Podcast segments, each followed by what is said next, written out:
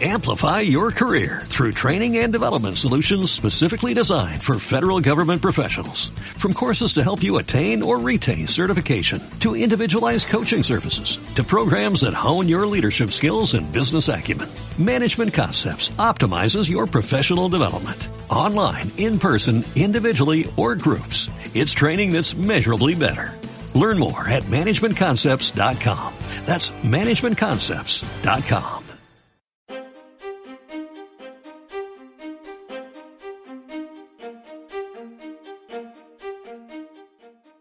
buenas, queridos amigos, soy Javi Cuenca y esto es un nuevo podcast de Plaza de Armas.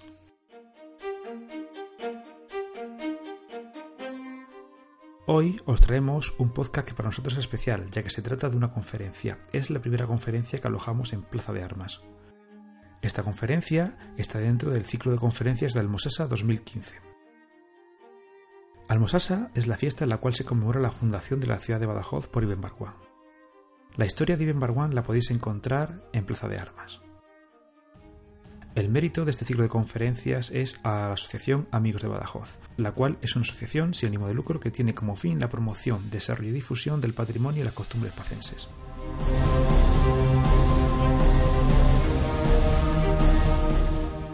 Todos los años, una semana antes de que se celebre la, festividad de Almosasa, esta asociación hace un ciclo de conferencias las cuales versan sobre la historia de Badajoz en distintos contextos históricos y en distintos temas. El título de la conferencia que hoy os traemos es La batalla de Zalaca, piensa las cosas dos veces, por don José María González Lanzarote, el cual es teniente coronel de infantería, además de investigador histórico. Es miembro fundador de la Asociación Cultural Voluntarios de Castilla de Badajoz. Asimismo, es miembro de la Asociación Medievalista y Recreacionista Fatres de Cáceres.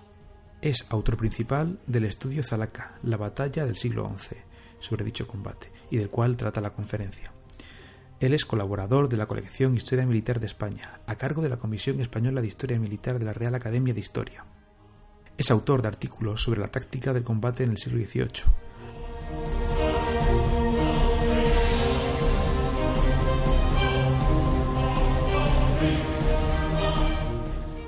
el comienzo de la conferencia se hace la presentación del conferenciante. Esta calidad de sonido de esta parte del podcast es un poquito peor con la de que es propiamente en sí la voz del conferenciante porque nuestro micro estaba un poco alejado. Por lo demás, creemos que se ha grabado bastante bien y que vais a disfrutar con, con el audio de hoy. En nuestros próximos podcasts iremos subiendo otras conferencias dentro de este ciclo, de este año 2015. Entre ellas hablaremos de temas tan interesantes como la evolución en, historia y, en la excavación de una villa en la Lusitania romana, la Villa de la Cocosa, en la provincia de Badajoz, cerca de Valverde de Leganés. O hablaremos sobre la prevalencia de cultos paganos, hasta prácticamente hoy en día. Además de la publicación de este ciclo de conferencias Salsa 2015, la cual va a continuar en las próximas semanas, próximo mes y medio, seguimos con nuestra grabación de podcast y distintos temas. Los que nos seguís en las redes sociales también sabéis que estamos inmiscuidos desde hace un par de meses en la que va a ser nuestra primera producción audiovisual, que es un documental. Sigue nuestros pasos en Twitter, arroba Plaza Armas y en nuestro perfil de Facebook, Plaza de Armas. También tenéis nuestro correo electrónico plaza de armas podcast gmail.com, en el cual podéis dejarnos cualquier tipo de sugerencia. Esperemos que disfrutéis de esta conferencia. Comenzamos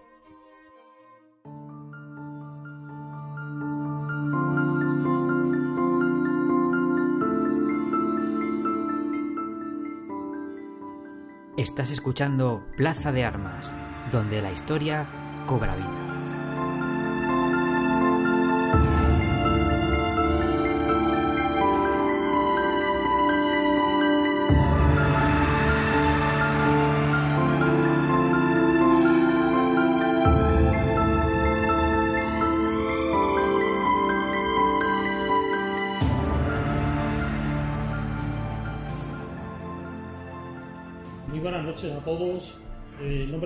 De Amigos de Badajoz quiero expresar eh, la más cordial bienvenida a todos y cada uno de los presentes a esta a este segunda sesión del ciclo de conferencias que como pórtico de las fiestas de Almosasa venimos celebrando cada año. Eh, voy a ser muy breve, quiero solamente agradecer eh, también la presencia de primero del conferenciante, a quien tenemos que, agradecer su intervención porque la hace de una manera desinteresada y, segundo, pues también eh, nos sentimos muy honrados con, con, la presencia de don Francisco José Cova, general de brigada, que actuará de presentador del conferenciante.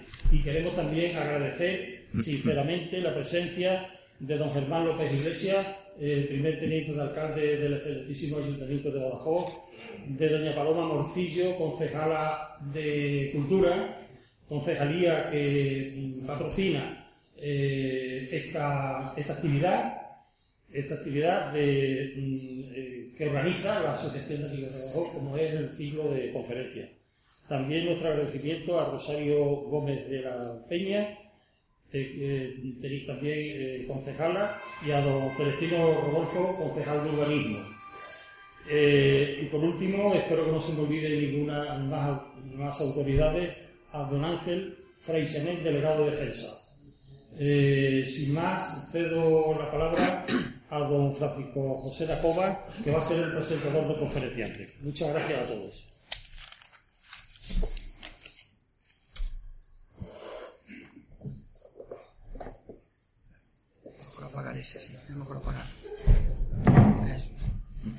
Querido presidente, queridos miembros de la Corporación Municipal que siempre nos acompañáis y no, no os perdéis una, me alegro mucho de veros, y Paloma, aunque se esconda, también que un saludo muy cordial, mi general, y querido Ángel, que te veo por ahí, buenas noches también.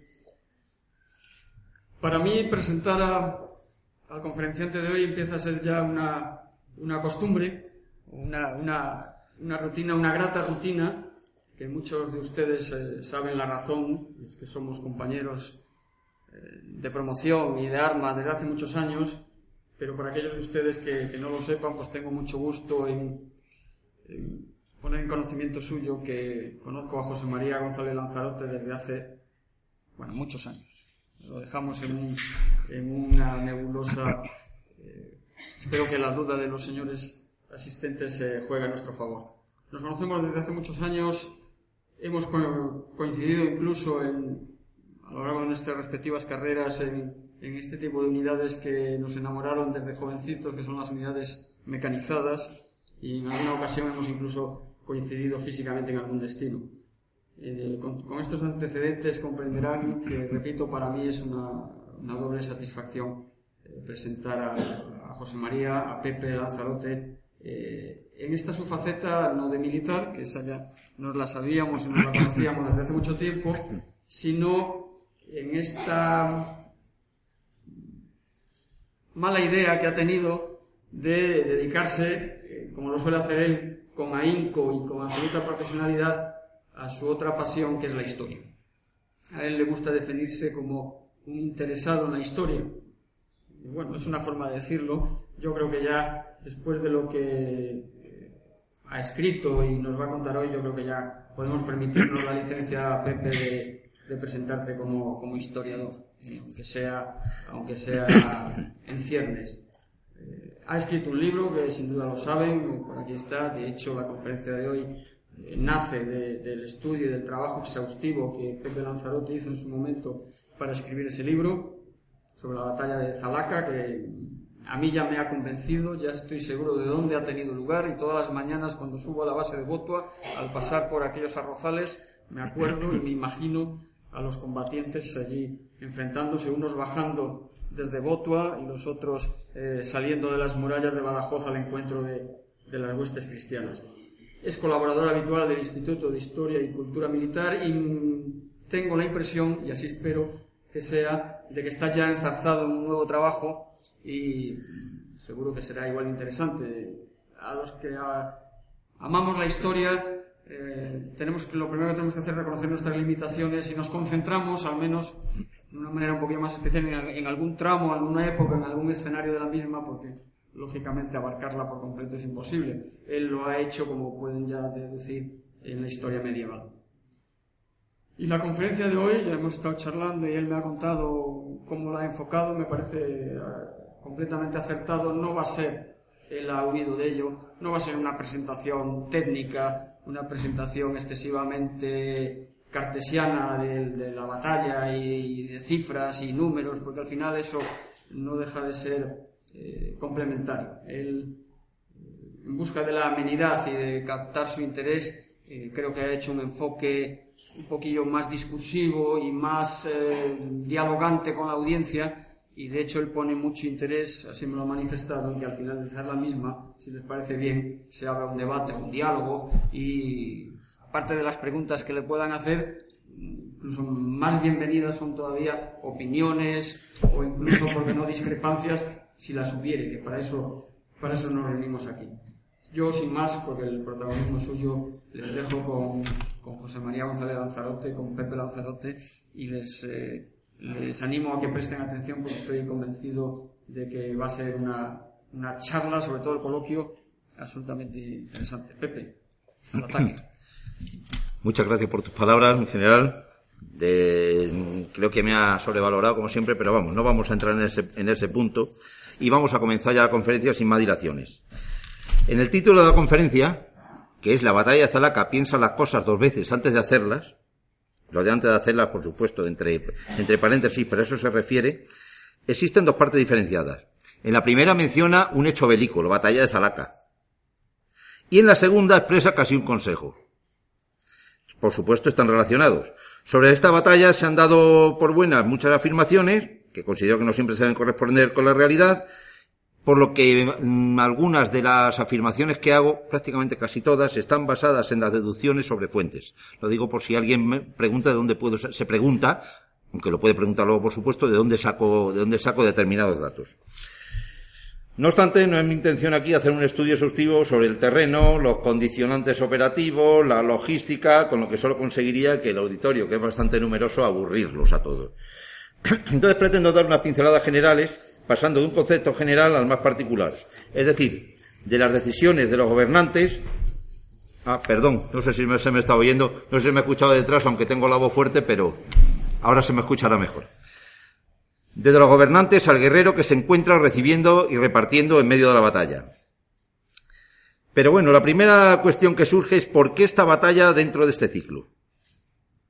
Pues porque considero que es la batalla más decisiva en cuanto a sus resultados que se ha dado en las proximidades de Badajoz a lo largo de la historia. En todos los acontecimientos bélicos que han ocurrido aquí, que ahí todos tendrán memoria de alguno de ellos, resultaron poco decisivos para el resultado final de la guerra, de la campaña o de lo que fuera en esos momentos. Por ejemplo, si en la batalla de las líneas de Elbas hubieran triunfado los españoles de don Luis Méndez de Haro, el resultado final posiblemente hubiera sido el mismo, la independencia de Portugal, y posiblemente Elba también hubiera sido devuelto en un tratado. Si los portugueses e ingleses hubieran conseguido tomar Badajoz en 1705, el rey de España habría seguido siendo Felipe V y la plaza hubiera sido devuelta como tantas otras cuando se firmaron también los tratados de paz. Con más certeza incluso, si el mariscal Sul no hubiera conseguido tomar Badajoz en 1810, el desarrollo de la guerra de independencia nos hubiera visto afectado prácticamente. En cambio, si el día 23 de octubre de 1086 la caballería del rey de Castilla hubiese destrozado a los aliados musulmanes, aunque es imposible realizar conjeturas sobre si podía haber pasado una cosa o tal otra, quizá la reconquista e incluso la historia de España posterior hubieran sido muy distintas. Es muy aventurado hacer esto, pero mm, vamos a hacer un poquito de historia ficción. Los almorávides tendría, hubieran tenido mucha más dificultad para reiterar su esfuerzo en otro año, la amenaza se hubiera desvanecido, disminuido en intensidad y permitiendo que a corto plazo el reino de Castilla y León consiguiera someter a todas las taifas aparias, a que le pagaran dinero al rey, vamos, a medio plazo ocupar a Zaragoza y Valencia, detrás de lo cual andaba el rey Alfonso VI, cerrando la expansión, que aquí es por lo que decía que la historia podía ser afectada, cerrando la expansión al resto de los reinos cristianos y a la larga, quién sabe, por tratados o por fuerza, quizá hubiera conseguido unir a esos reinos y ocupar las taifas principales, adelantando al menos cien años el final de la Reconquista, y uniendo tempranamente la península bajo un Estado único. Quién sabe, esto es una suposición mía y podía haber sido de, de millones de maneras distintas, pues depende de los hechos que podían haber ocurrido en cualquier momento. Pero podía haber sido así.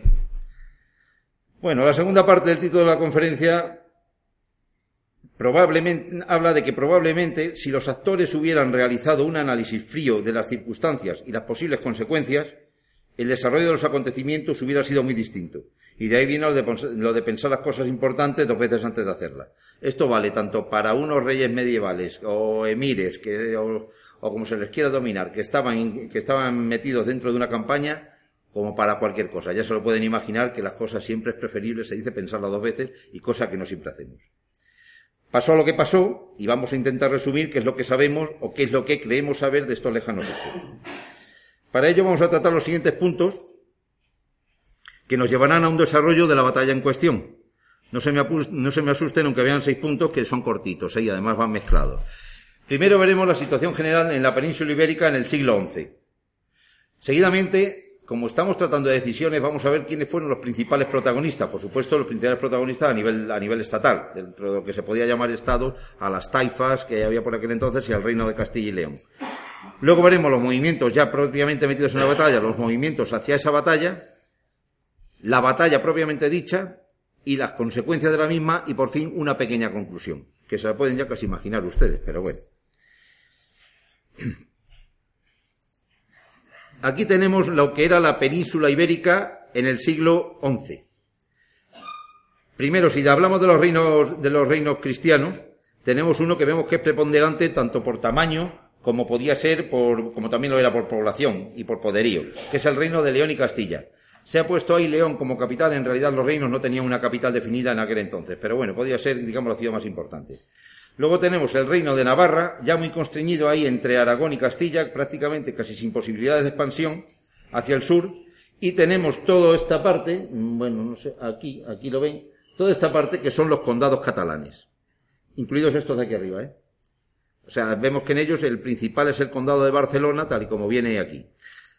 La parte musulmana ya voy diciendo que es más rica y más poblada que la parte cristiana, con lo cual se nos dará luego una paradoja. Dentro de ella vemos que en ese momento eran reinos muy cambiantes, o sea, tan pronto tenían estas, vamos a llamarle fronteras, aunque la frontera no existiera en aquel entonces como tal, como tenían otras, como se separaban, como se dividían. Pero en ese momento el reino fundamental, el reino más fuerte, se ve que era el reino de Sevilla. Con Sevilla aquí sí que había una capital, y Córdoba como gran ciudad también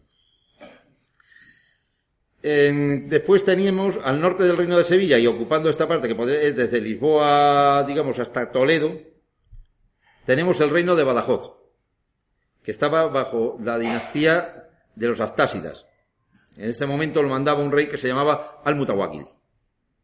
Al sur existe una serie de reinos de menor tamaño, que eran Málaga, Granada, el reino de Almería, y al, y al este está Valencia, que sería célebre para situarnos también en la época, con el Cid Campeador, que ya por entonces andaba haciendo otras cosas distintas que ocupar Valencia, tenemos el reino de Zaragoza al norte, Zaragoza, y tenemos el reino de Lérida, que habían sido uno, pero que los había dividido el rey entre sus dos hijos. Otro reino musulmán importante. Aquí tenemos un reino que no nos viene el nombre, que se llama el reino del Barracín o del Puente. Aquí tenemos el reino de Denia. Reinos, eran, digamos, dominios. Eran taifas.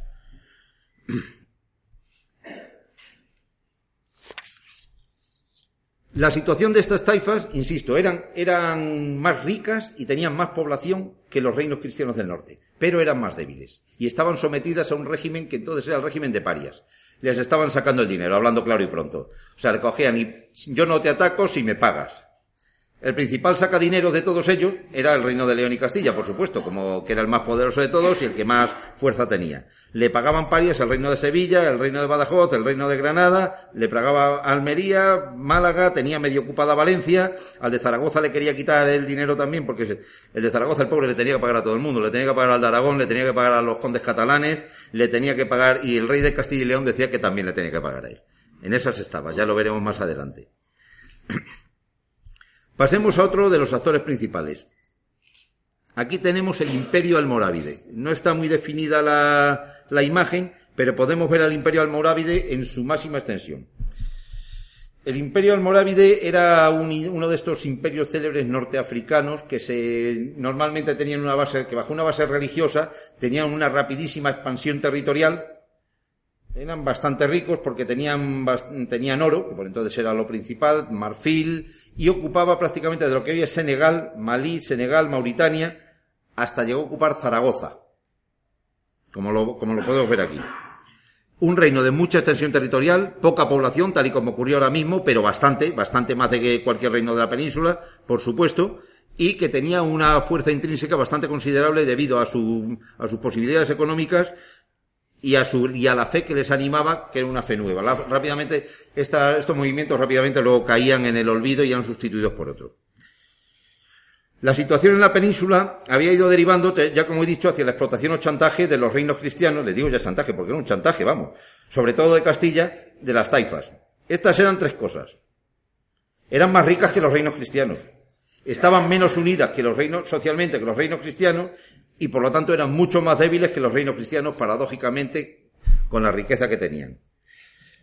Por ejemplo, siempre se daba que para una acción ofensiva de una taifa contra otra, pues siempre estaban a la greña encima, por si les, por si les faltaba poco de que los cristianos le estuvieran saqueando, siempre estaban a la greña unos con otros. Un gobernante apenas podía contar más que con unas guardias personales, algún noble adicto que creía que iba a sacar tajada del asunto, y sobre todo las menadas cristianas. Se dio hasta la, hasta la, hasta la circunstancia bastante chusca de que el Cid derrotó, el Cid de parte del rey de Castilla y actuando bajo mandato del rey de Sevilla, derrotó a una mesnada cristiana que, que estaba mandada por García Ordóñez y que estaba también sacando los mismos cuartos al rey de Granada. Hubo un conflicto, lucharon los dos, y lucharon las dos mesnadas cristianas, siendo las dos que estaban recogiendo dinero para el mismo rey. Respecto a la situación, el rey Azalá de Granada, que es uno de los principales, ya anticipo que es una de las principales fuentes de que disponemos, es eh, en sus memorias, pone en boca de un noble cristiano, un cristiano mozárabe, Cisnando Davidiz, que luego fue gobernador de Coimbra, unas palabras que si bien es probable que el noble, el noble no pronunciara nunca como tales, sí que expresan la situación existente. Al andaluz, me dijo de viva voz, era el principio de los cristianos, hasta que los árabes los vencieron y los arrinconaron en Galicia. Galicia le llamaban ellos al norte, o sea, no, por, no a la región actual de Galicia, que es la región menos favorecida por la naturaleza. Por eso, ahora que pueden, desean recobrar lo que les fue arrebatado por la fuerza, y para hacerlo definitivamente tienen que debilitaros y agotaros durante una larga época. Y cuando ya estéis sin dinero y sin soldados, os arrebataremos el país y trabajo. Quiere decir que como le estaban sacando los cuartos, ni podían contratar soldados, ya que en ellos no se llevaba, no se llevaba la cuestión de un servicio militar del tipo que fuera interno, y cuando ya no tuvieran dinero y ya no tuvieran soldados y ya tuvieran la moral por los suelos, pues acabarían con ellos. Esto es lo que pensaba, esto si, si no lo dijo el noble este Sinando David, sí que era un pensamiento generalizado entre las taifas. Por lo tanto, según lo que hemos visto hasta ahora, la situación era muy favorable para los reinos cristianos. Para evitar el saqueo, este saqueo estatal que lo tenían, que llevaban ya más de 80 años con él, las taifas tenían varias opciones, lógicamente. Primera, podían cambiar su estructura social, adaptándola para crear unos ejércitos poderosos e incluso unirse contra los cristianos, que ya que a fin de cuentas, bueno, pues tenían más riquezas que ellos y más población. Mala solución. Sus gobernantes no querían hacer unos cambios que seguramente les costaría a ellos el gobierno y ninguno tenía fuerza para imponerse al resto. Además, los cristianos, en cuanto vieran que se estaba desarrollando este movimiento, no lo permitirían seguro. Segunda, opción que podían tomar. Podían seguir como estaban y ellos por lo menos vivirían bien. Pero sus descendientes, tal y como decían aquí en las palabras estas del rey de Granada, acabarían expulsados por los cristianos. Y eso si no se producía antes una revolución, ya que necesitaban poner muchos impuestos que no tenían nada de coránicos para sacar dinero para pagar a los propios cristianos. Otra mala solución. Bueno, y por fin podían llamar a los almorávides. Estos eran poderosos y podían frenar o incluso, incluso rechazar a los cristianos. Ahora, pero cuando uno llama en su auxilio a alguien más poderoso, no tiene garantía de que no se quede con todo como precio. Mala solución también, aunque a muchos súbditos les gustase. Total, no había una solución buena, todas eran malas. Se atribuye al rey de Sevilla, a la vista de esta, de que no tenían otras opciones, se atribuye al rey de Sevilla, que seguro que lo pensó, aunque no lo dijo, que no lo dijera, esto es una leyenda, que era preferible ser camellero en África que porquero en Castilla, luego a llamar a los almorávides. Me voy a permitir ahora hacer una, una breve, para, hacer una introducción de los personajes, de cómo se las gastaban en aquel entonces, una breve introducción de por qué el rey de Sevilla se decidió por fin a llamar a los almorávides. Le mandó el rey de, el rey de Castilla y León, muy fiado, en vez de mandar una mesnada a cobrar, le mandó un recaudador de impuestos judío. El recaudador de impuestos, según dicen, no trató al rey, según pone, según pone el rey de Granada también, no trató al rey con el debido respeto, por lo cual este lo ejecutó directamente. Se enfadó, le entró una rabieta, era un señor muy apasionado y lo ejecutó, además crucificándolo, para que no hubiera dudas. Ante eso, el rey de Castilla y León, cuando se enteró, le montó una algara, o sea, una incursión, pero de las de agárrate y no te menes. entrando por dos vías y convergiendo todos en Aljarafe. Por cierto, una de las vías pasó por Badajoz y el pobre rey de Badajoz, al cual ya le pondremos un sobrenombre un poco más adelante, tuvo que permitir que pasaran para no llevárselas él. Convergieron en Aljarafe, le robaron todo, quemaron lo que no pudieron robar y cuando terminaron y ya no quedaba más comida en Aljarafe, se fueron a Tarifa, donde el rey dicen que entró en el mar y todo para decirle al, al Mutamiz, que era el rey de Sevilla, lo veremos ahora más adelante. Has visto que llegaste hasta los confines de tu reino. A la próxima te quito Sevilla, así que paga. Que era de lo que se trataba al final. Bueno, ya hemos mencionado al rey de Sevilla y hemos mencionado al rey Alfonso, así que vamos a conocer a los más importantes protagonistas de nuestra historia. Aquí tenemos al primero de ellos, Alfonso VI, rey de Castilla y León. Buen político, fue un buen político, aunque excesivamente orgulloso, tal y como eran, solían ser todos por la época. Guerrero, aunque mucho peor guerrero de lo que él se pensaba que era realmente. Él se pensaba que era Alejandro Magno redivivo. No, ni mucho menos. El, destino le demostró que no. Un hombre abierto, pues abrió Castilla a la, a la, influencia que corría por Europa, que era la influencia cluniancense y que iba a dar origen, y a todas las influencias que iban a dar origen a las cruzadas. Se casó con reinas francesas que le abrieron precisamente toda esta vía. Abrió mucho la influencia, mucho el reino de Castilla, que ya empezaba a ser una potencia, aunque fuera una potencia dentro de lo que entonces podía ser el conjunto de Europa. O sea, poca influencia, influencia prácticamente en los condados franceses más cercanos, pero lo hizo. Aquí tenemos al rey, a la izquierda tenemos una estatua que está en el tombo de la, de la Catedral de Santiago y nos lo presenta anciano, digno, sentado en un trono.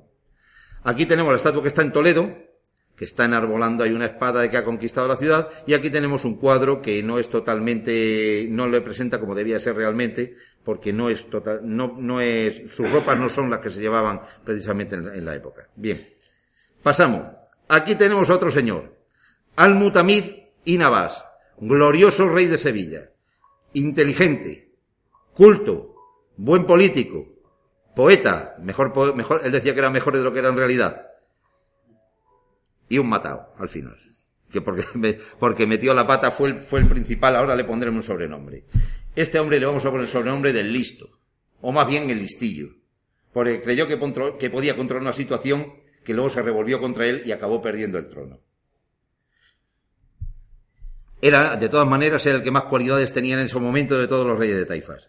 Y por fin, por cierto, antes de continuar con Al-Mutawakil, el de Badajoz, he de decir que esto, todo esto son, son, imágenes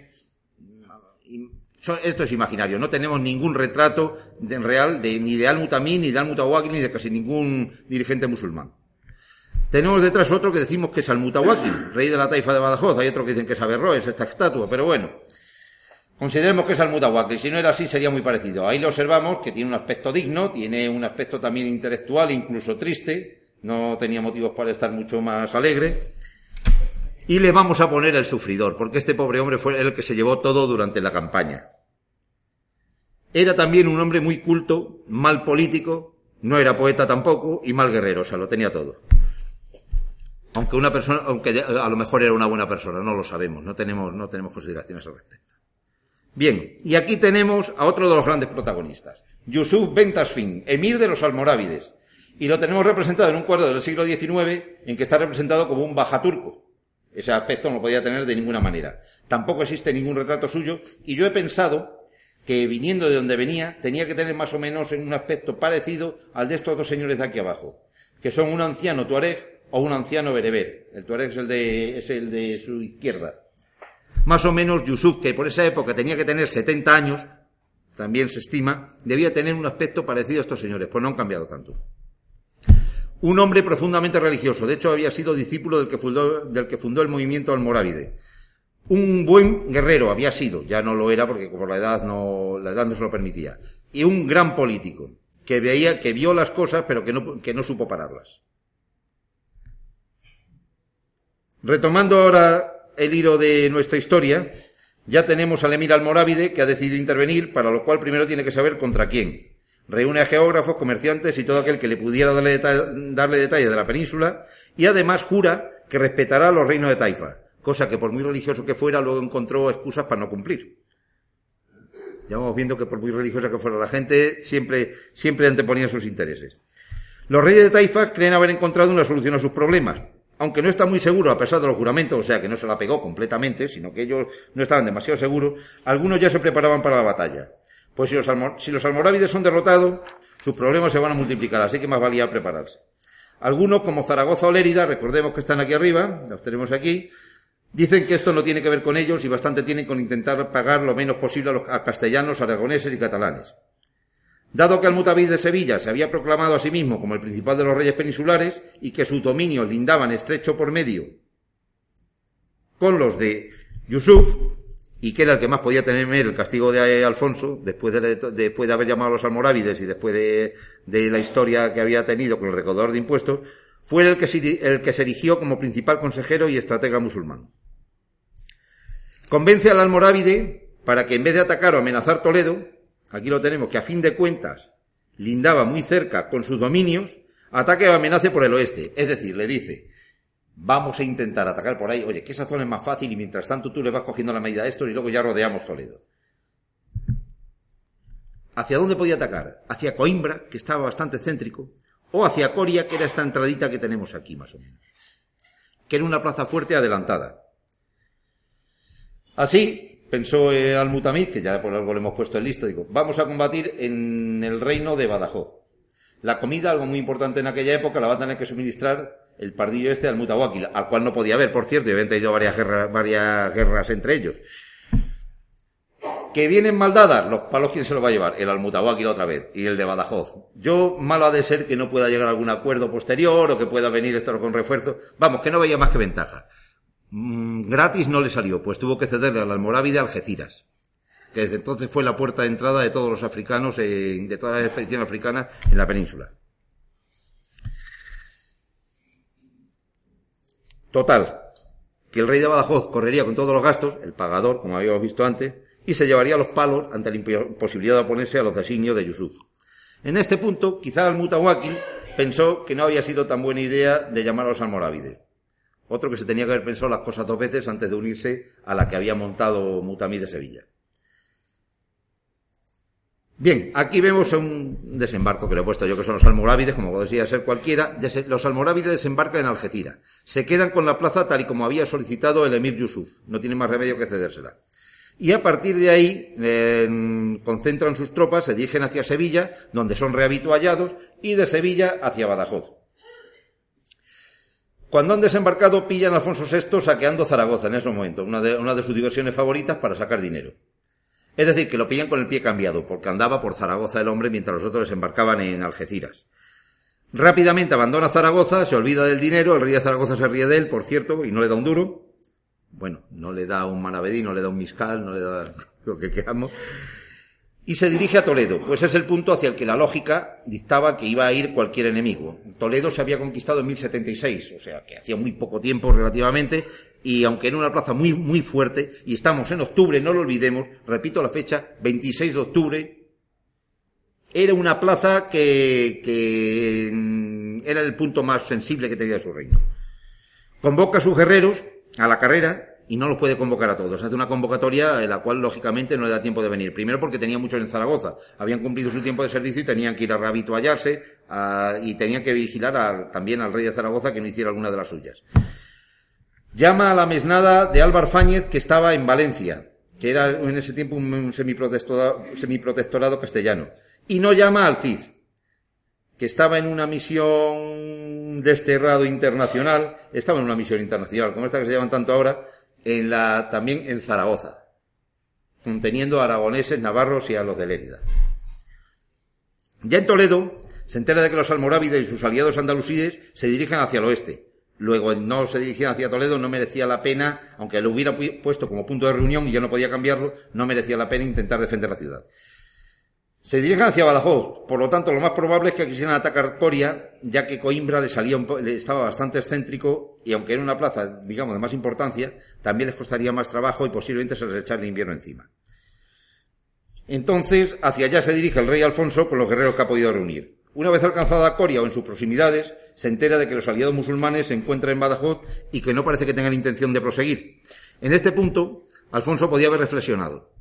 Si no avanzaban, dada la época del año, él podía quedarse tranquilamente en Coria o en la orilla del Tajo, saqueando terrenos enemigos, por supuesto, eso se da por supuesto, y dejando la campaña para el año siguiente.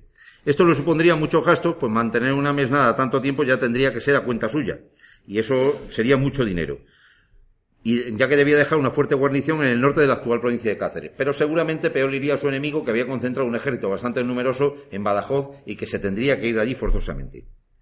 Al año siguiente podía concentrar más fuerzas propias, entre ellos a Rodrigo Díaz, que como ya hemos visto se encontraba desterrado o en misión internacional en la propia taifa de Zaragoza, podía llamar en su ayuda a los reyes peninsulares y recibir incluso ayuda ultrapirenaica por mediación de su reina francesa.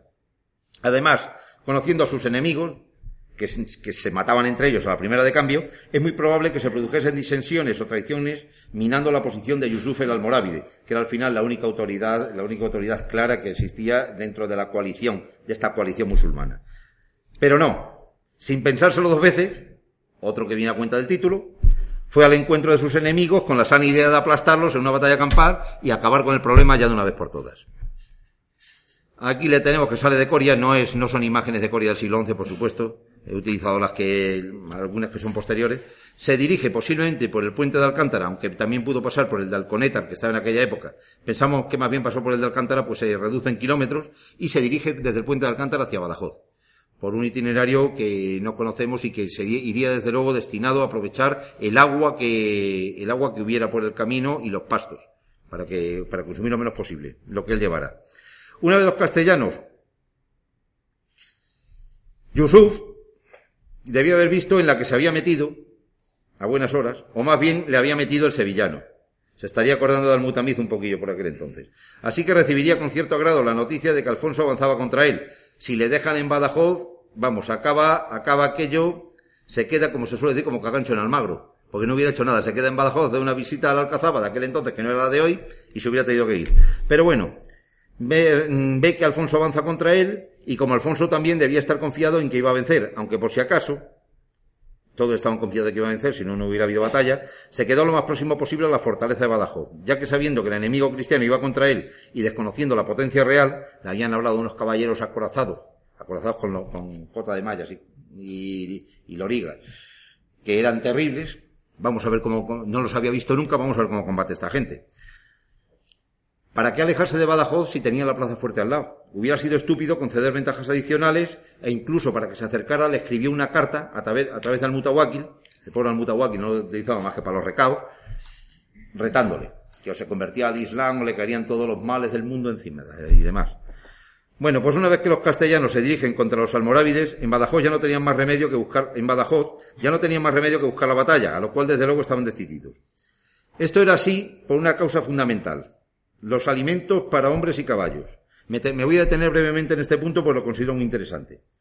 Aún existiendo, es decir, pensando que el rey y sus hombres, aún existiendo estos alimentos, es decir, pensando que el rey Alfonso y sus hombres hubieran podido acumular por el, por el medio que fuese alimentos para su relativamente numeroso ejército, luego haremos una estimación numérica, había que transportarlos. Lo cual, teniendo en cuenta que un hombre consumía, digo consumía porque ahora comemos más, seguramente, ellos eran más sobrios, entre uno y medio y dos kilos al día de alimento y que un buen caballo de guerra consumía y consume, eso siguen comiendo lo mismo, entre cuatro y cinco kilogramos al día, no era un problema pequeño. Si eso lo multiplicamos para miles de personas y miles de cabalgaduras. Acompañarían al ejército largas filas de carretas y acémilas con alimento para unos 15 días como máximo. No creo que llegara ni a los 15 días. Mi opinión es que no llegaban ni a los 15 días de que habían salido de Coria, que sería el último punto, digamos, de rehabituallamiento el terreno por el cual venían no era excesivamente rico. No eh, habría ganado, por supuesto, pero cultivos más bien pocos. Entonces, lo que podían rapiñar, las racias que podían, que podían hacer desde, desde su zona de marcha sin, extenderse demasiado hacia los lados de su eje, pues no serían demasiado productivas. Aunque eso aunque desde luego saquearían todo el territorio situado, pues por lo menos hasta una distancia de 10 kilómetros a cada lado del eje de progresión que llevaran hasta Badajoz. Aquí tenemos como es una cosa habitual. Tenemos aquí una imagen de unos saqueadores en del siglo XIV. Están en una zona rica, es Francia donde están exactamente, y vemos que están robando vino, robando muebles, uno ya se está echando el vino por la cabeza y todo, este que está aquí. Y bueno, algo más tienen que estar robando. No somos los habitantes de la casa, no sabemos nada. Y comida, sobre todo. Hay uno que se está poniendo ciego. Ahí lo vemos. Ya que estamos hablando de números y cantidades de comida, hay que hacer notar que ambos ejércitos no debían de ser muy numerosos para patrones modernos. Aunque para el siglo XI sí que podía, sí que tendría un tamaño respetable. Se estiman en menos de 4.000 combatientes por parte de los cristianos, entre los que se encontraba una mesnada aragonesa y la mesnada de Álvaro Fáñez, que estaba destacada en Valencia, y unos 7.000 sarracenos. Vamos a denominar sarracenos a la coalición. Lo de los 7.000 es una estimación mía.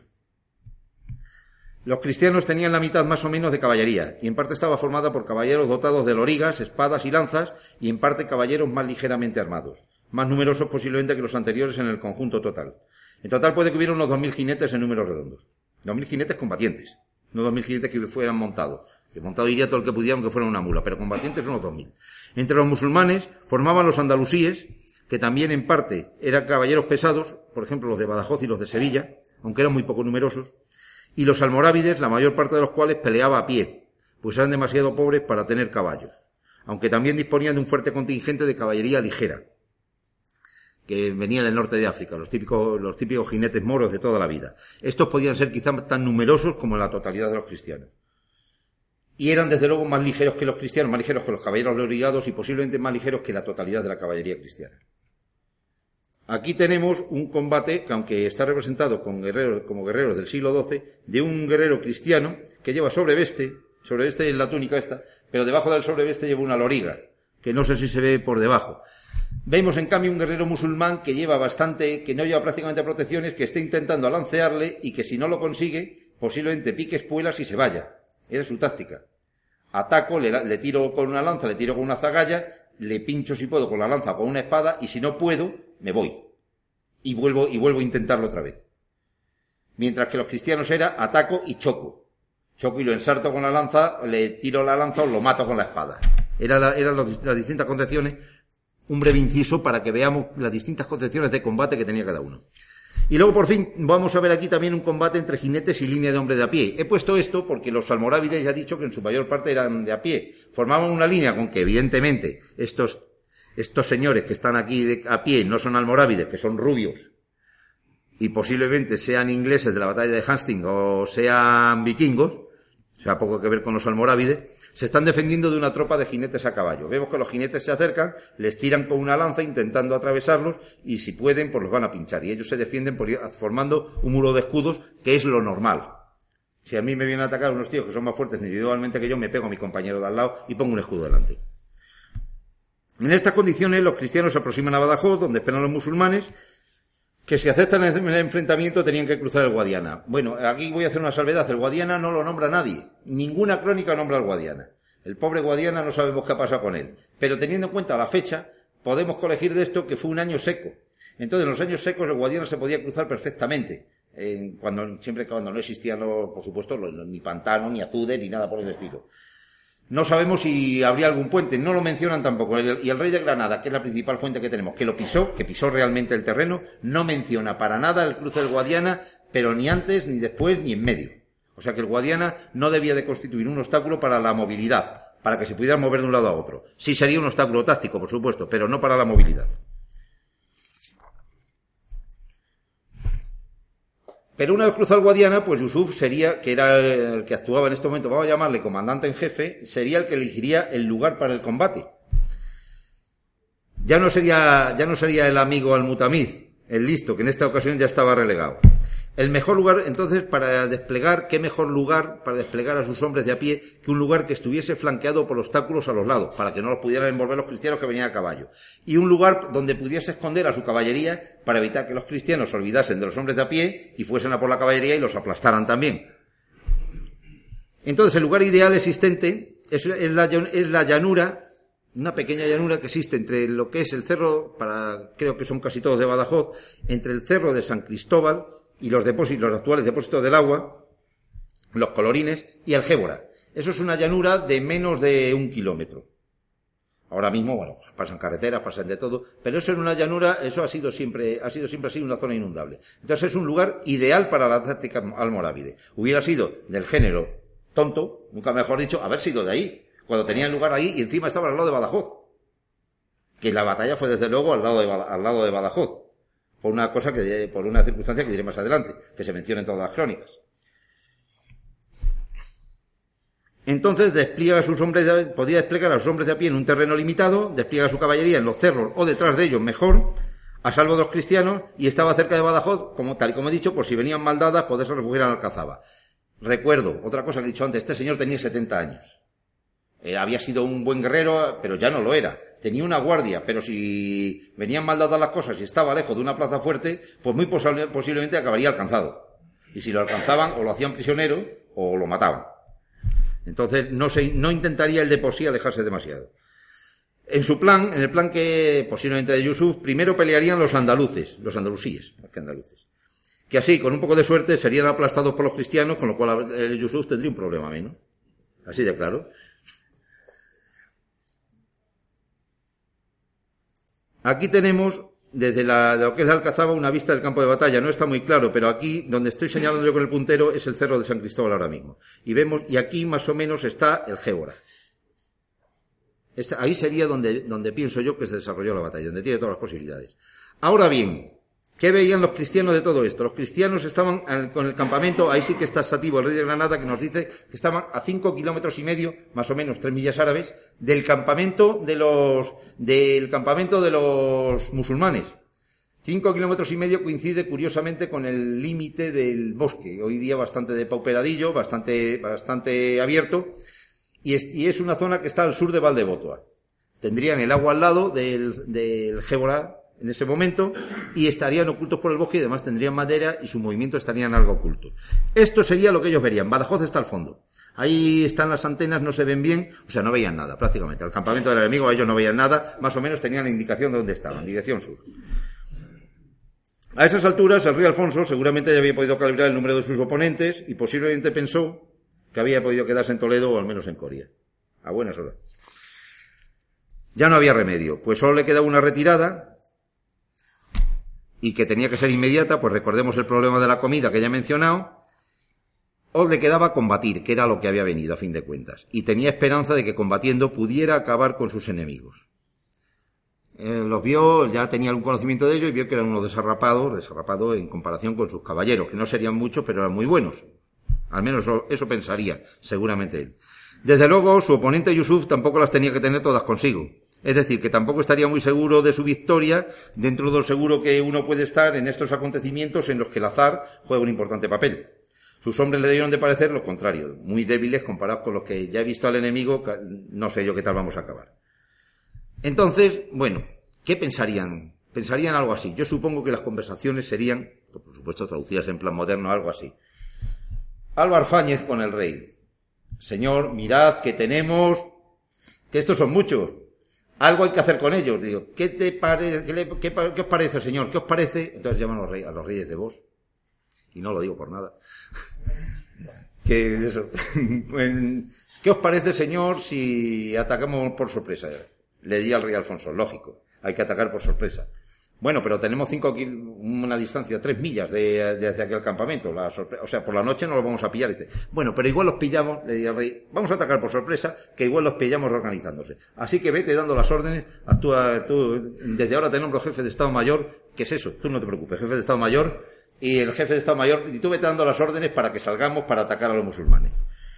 Mientras tanto, en el otro campamento, Al-Mutamid, a Yusuf, o Emir de los Creyentes, o corta el rollo, que ya lo sé, que vas a estar media hora echándome lisonja. Venga, ¿a qué, ¿a qué vienes? Mira que seguro que Alfonso este, que es un traidor, por supuesto otros eran traidores, nos va a atacar en viernes seguro, porque es el día santo de los musulmanes. Y ellos habían quedado para combatir el sábado, ya que ni era domingo, día santo de los cristianos, ni era viernes. No creo que fuera así la cosa, pero eso dice el historiador. Vamos a creerlo. Este nos va a atacar el viernes, que es el día de los musulmanes. Y le da otro, va a pardillo, pero a mí me la vas a pegar que llevo no sé cuántos combates por ahí. Anda, anda. Vete y prepara a tu gente que van a salir los primeros, solo por hablar. Hala, y te voy a conceder ese honor. Tira. Total, que unos estaban preparados para obtener una sorpresa y los otros estaban preparados para, para no recibirla. Aún así la recibieron. Como veremos. Bueno. Habida cuenta que no las tenía todas consigo, ya todo estaba preparado para el combate. Antes de eso vamos a ver aquí un combate, un combate además contemporáneo. Es de, es el tapiz de Valle.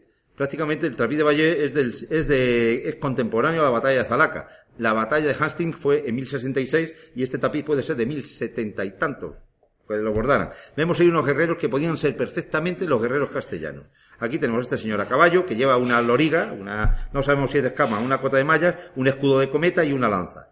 Y luego vemos unos señores ahí atravesados por lanzas en el suelo que no, se, no tendrían nada que ver con los musulmanes. Porque también los vemos que van igual de acorazados que los jinetes. Estos serían los housecarls de, de, de Harold, del, del rey sajón. Esto no tenía nada que ver. Pero los otros sí que serían seguramente muy parecidos a los cristianos. El musulmán podía ser perfectamente como esta foto, como es este señor, este puede ser un tuareg perfectamente del siglo XIX. Le vemos que lleva un escudo, en este caso es una darga. Este lleva una espada, aquellos llevarían seguramente un cuchillo, algo más modosito, pues no había espadas para todo, y llevarían azagallas y lanzas.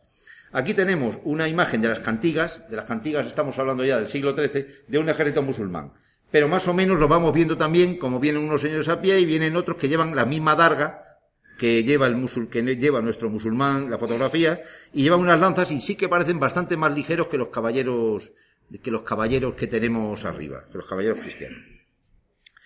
Bueno, una vez decidido, volvemos, hicieron los cristianos preparativos y los musulmanes permanecen alerta, pensando que los podían detener. Ya hemos dicho la situación del campamento cristiano donde pensamos que estaba.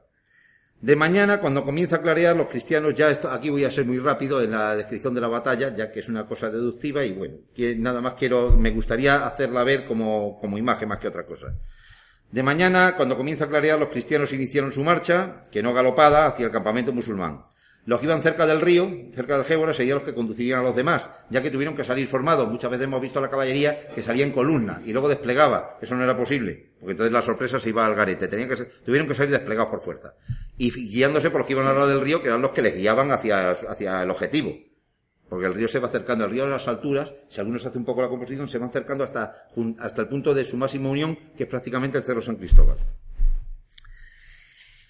En el claroscuro, además, sería difícil ver el objetivo final, que como no se veía casi de ninguna manera, mucho menos se vería eh, cuando todavía era de noche. Para no matarse, avanzarían al paso y separados para evitar los agujeros, árboles y demás que les surgieran por el camino. Es decir, la imagen de, de un galope de los caballeros con las lanzas en riste, que ni siquiera iban en riste entonces, en riste quiere decir debajo del brazo, no es real. Tenían que ir andando, ay, quítate, que me la pego, que cuidado, que hay un hoyo en el suelo, avisándose unos a otros, así debieron de comenzar al menos.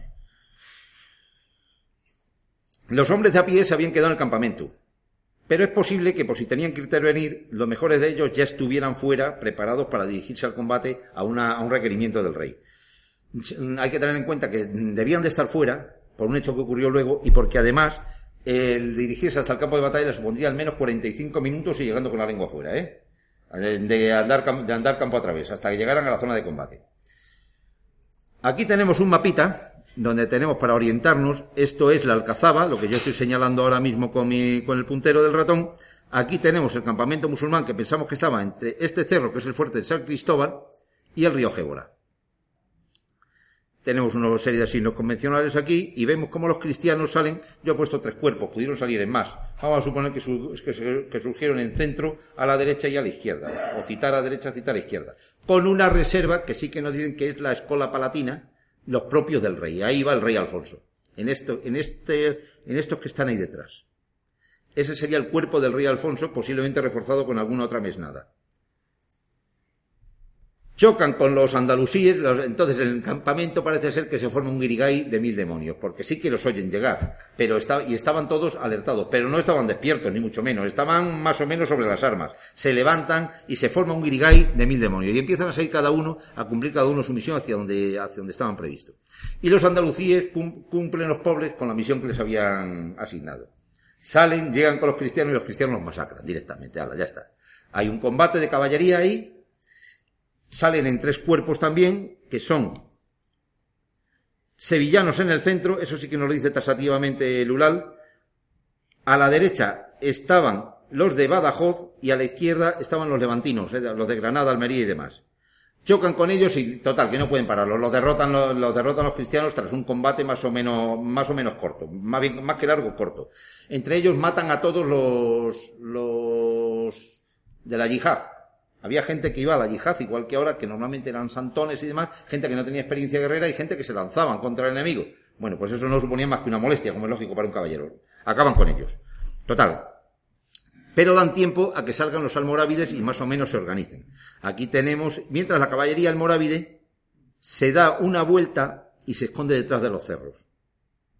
De momento no había pasado nada. Aquí vemos cómo huyen ya los, ya los moros de los cristianos y ya los cristianos alcanzan en la línea de hombres de a pie y les empiezan a atacar con arcos, con lanza, mientras que los de a pie les tiran a ellos con las mismas cosas, lógicamente, lanza, arcos, lanza y venablos. Se tiran allí de todo. Entonces, si esto hubiera seguido así, hubiera sido cuestión de, de tiempo que hubieran conseguido romper la línea de los hombres de a pie y haber acabado con todos. Pero, ¿qué pasó? Pues que entonces intervienen los almorávides. La caballería almorávide descresta aproximadamente a la altura de los depósitos de agua, más o menos, eh, y, entonces, y ataca desde arriba a los cristianos, por el flanco, mientras los cristianos estaban liados peleando con los hombres de a pie. Aquí los tenemos. El rey, que, ya se estaba oliendo algo de esto, y además llevaba a Álvaro Fáñez, que era un buen táctico, aunque perdió todas las batallas en su vida, pero era un buen táctico, que le estaba avisando, inmediatamente orientó su, su, su reserva, vamos a su segundo cuerpo, no era una reserva propiamente dicha, hacia, hacia la parte de los depósitos, efectivamente, y de allí que te bajan los musulmanes, los almorávides chillando y cargan contra ellos. Se produce un combate en el cual, cuerpo a cuerpo, los musulmanes, pues los almorávides sufrirían muchas bajas seguramente, muchísimas bajas, pero eran tantos como el total de la, como el total de la caballería cristiana. Luego lo acabarían rechazándolo. Mientras tanto, un grupo de almorávides, de caballería almorávide, bien por propia iniciativa o bien porque se lo ordenaran, más bien porque se lo ordenaran, porque si no difícilmente sabrían ellos dónde estaba, atacan el campamento cristiano. Atacan el campamento cristiano y entran en él como Pedro por su casa. Empiezan a robar, a quemar y demás. Esto, eh, allí se empieza a asustar ya todo el mundo, le mandan aviso al rey de que el campamento está siendo atacado, los hombres de a pie se empiezan a dispersar pensando que la batalla ya está perdida y empiezan a huir hacia donde habían venido, hacia Coria, lógicamente. Los andalusíes, que a todos, menos los sevillanos, que los pobrecitos, bueno, no he contado la historia de los sevillanos, pobre, y me voy, estoy olvidando de Al-Mutamid. Al-Mutamid, ya digo que eh, cuando fueron derrotados, los de Badajoz huyeron a Alcazaba, y se refugiaron a Alcazaba, con lo cual tenían buena visión sobre el campo de batalla, que es lo que, por lo que digo, que debió de ser en las proximidades, y los de Levantes, por las faldas de lo que es hoy el fuerte de San Cristóbal, pues se fueron a esconder también entre los, entre los almorávides. Pero, ¿y los sevillanos? A los sevillanos me los habían cogido en el medio y a los sevillanos les estaban dando la del pulpo. Fueron los que se llevaron la peor parte de todo. El almutamiza en todo esto empieza a pensar, dice, qué bien, empieza a pensarse dos veces también. Qué mala idea he tenido yo viniendo a esta porque aquí se acabó un poeta tan grande como soy yo. Pero vamos, lo tenían en ese momento los sevillanos que se acababan, porque los almorávides habían cerrado detrás de ellos y no los dejaban replegarse. Ya hemos dicho que a Yusuf le venía bien incluso que acabaran con ellos. Total, que venga a suplicar y venga a suplicar, por favor dejando pasar, al final consiguieron abrir unos pasillos por los cuales, con la ayuda de caballeros almorávides, consiguieron replegarse. Al-Mutamir resultó herido, decían que seis heridas, no, recibió una pequeña herida en una mano, lo que pasa es que a los poetas hay que ponerles cosas de estas que les hagan, que les hagan sentirse felices. Y se replegaron detrás de los almorávides detrás de, los hombres de pie almorávides. No sabemos si participaron más en el combate. Pero los de Badajoz y los de Granada, viendo que le iban maldadas a los cristianos, volvieron al combate, se volvieron a animar y otra vez al combate. Con lo cual ya se dio cuenta el rey Alfonso, que a todo esto estaba herido también, que no quedaba más remedio. Vaya, no quedaba más remedio que retirarse. Se replegaron hacia el campamento, en un combate ahí bastante confuso, en el campamento lograron, volvieron a combatir con los almorávides, eh, con los los pararon, los de a pie almorávides no habían llegado, sus hombres de a pie se habían, se habían ido, recuperaron el campamento porque una pequeña partida de caballería huyó, la pequeña partida de caballería que tenían huyó, y por fin pudieron retirarse con, en relativo orden y con relativa paz hacia Coria, es decir, no resultaron destrozados. Resultado total. El que he dicho, el rey Alfonso fue derrotado. Tuvo que abandonar el campamento al final, lo cual se consideraba que era un signo inequívoco de que había perdido la batalla. Perdió bastantes caballeros. Hacer una estimación es imposible, pero bastantes. Y hombres de a pie, pues también muchos. Sobre todo los criados y demás que quedaron en el campamento. Aunque las pérdidas no fueron de, de ninguna manera catastróficas, ya que volvió enseguida a darles la lata a los musulmanes y a hacer incursiones otra vez. Y el, además el rey resultó herido de consideración no tan, de tanta gravedad como se creyó en un principio cuando exhumaron su cadáver, porque la herida grave se le produjo bastantes años más tarde en un combate en Salatrices, pero sí que recibió una herida bastante seria en un muslo, de la cual seguramente le, le protegió la cota de malla que llevaba, que le llegaría casi hasta los pies. Los musulmanes vencieron, pero sufrieron tal cantidad de bajas Recordemos lo que hemos dicho, unos aplastados, los almorávides que debieron de sufrir muchísimas bajas en el combate y solamente los hombres quedaron más o menos incólumes y no pudieron perseguir a los cristianos. Fue la única razón por la que se salvaron. Eran caballería ligera y los otros caballería pesada y hombres de a pie. si los hubieran podido perseguir, los habrían acabado con ellos. Entonces, resumiendo, el rey Alfonso lamentaría su precipitación y deseo de acabar con el asunto rápidamente. Yusuf lamentaría haberse metido en un avispero en el que en principio nadie le había llamado, sí le habían llamado, pero que no debería haber ido, en el que si bien había salido victorioso, sacó acertadas conclusiones respecto a sus enemigos y a sus aliados. Le llevaría sucesivas campañas, casi todas victoriosas, menos las desarrolladas ante Rodrigo Díaz, ante Cid, y la campaña para tomar Aledo, que aquí vemos el, el aspecto actual de la villa pero también a unos enormes gastos, a un cambio de su atención preferente de, a, la periferia del imperio, en vez de centrarse en, donde estaba su núcleo, que podía ser el norte de África, y al inevitable desgaste de su no muy estable reino, que en tiempo de sus sucesores se acabaría desmoronando. Para lo cual debió de tener bastante influencia la intervención en la península ibérica. Los reyes de Taifa consideraron que podían volver a la situación anterior. Alegría, aquí no ha pasado nada, menos la herida de Mutamiz en la mano, pero ahora con la protección de sus aliados africanos, estupendo, ya ni tenemos que pagar a los cristianos. Bueno, pues no fue así. Su desunión les llevó a seguir a merced de los cristianos y al final obligaron a Yusuf a incumplir su juramento, es decir, a deponerlos a todos para intentar mantener la totalidad de Al-Ándalus. Como resumen de esta conferencia, podemos observar cómo una serie de hombres, poderosos en este caso, adoptan unas decisiones que como humanos pueden estar equivocadas y en su caso pueden resultar trascendentes tanto para su vida como para la de los muchos afectados. Una reflexión más profunda quizá les hubiera llevado a adoptar unas líneas de actuación distintas, pero nosotros vemos los acontecimientos a toro pasado y es muy fácil, muy fácil opinar así. Ellos se la jugaron en su momento, decidieron y acertaron o fallaron en diversas proporciones. Pues como he dicho, eran humanos. Muchas gracias.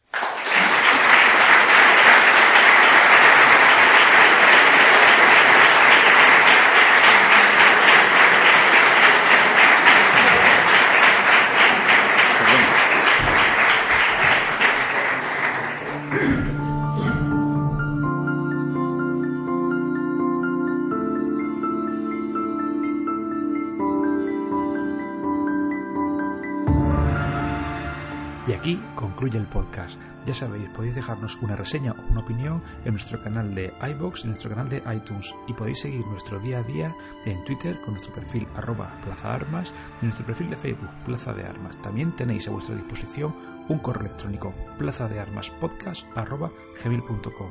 Os esperamos en nuestro próximo podcast de Plaza de Armas. Hasta luego.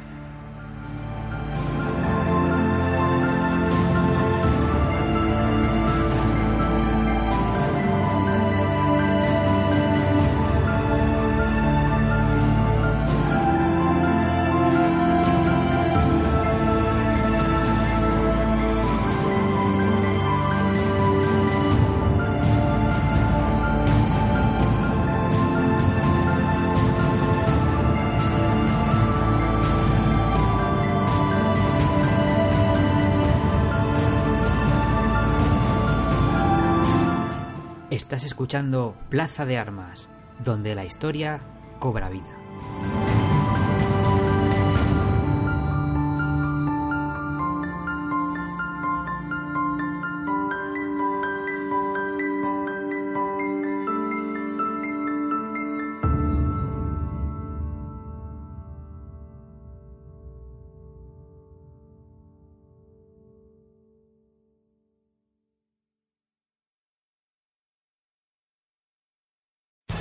Amplify your career through training and development solutions specifically designed for federal government professionals.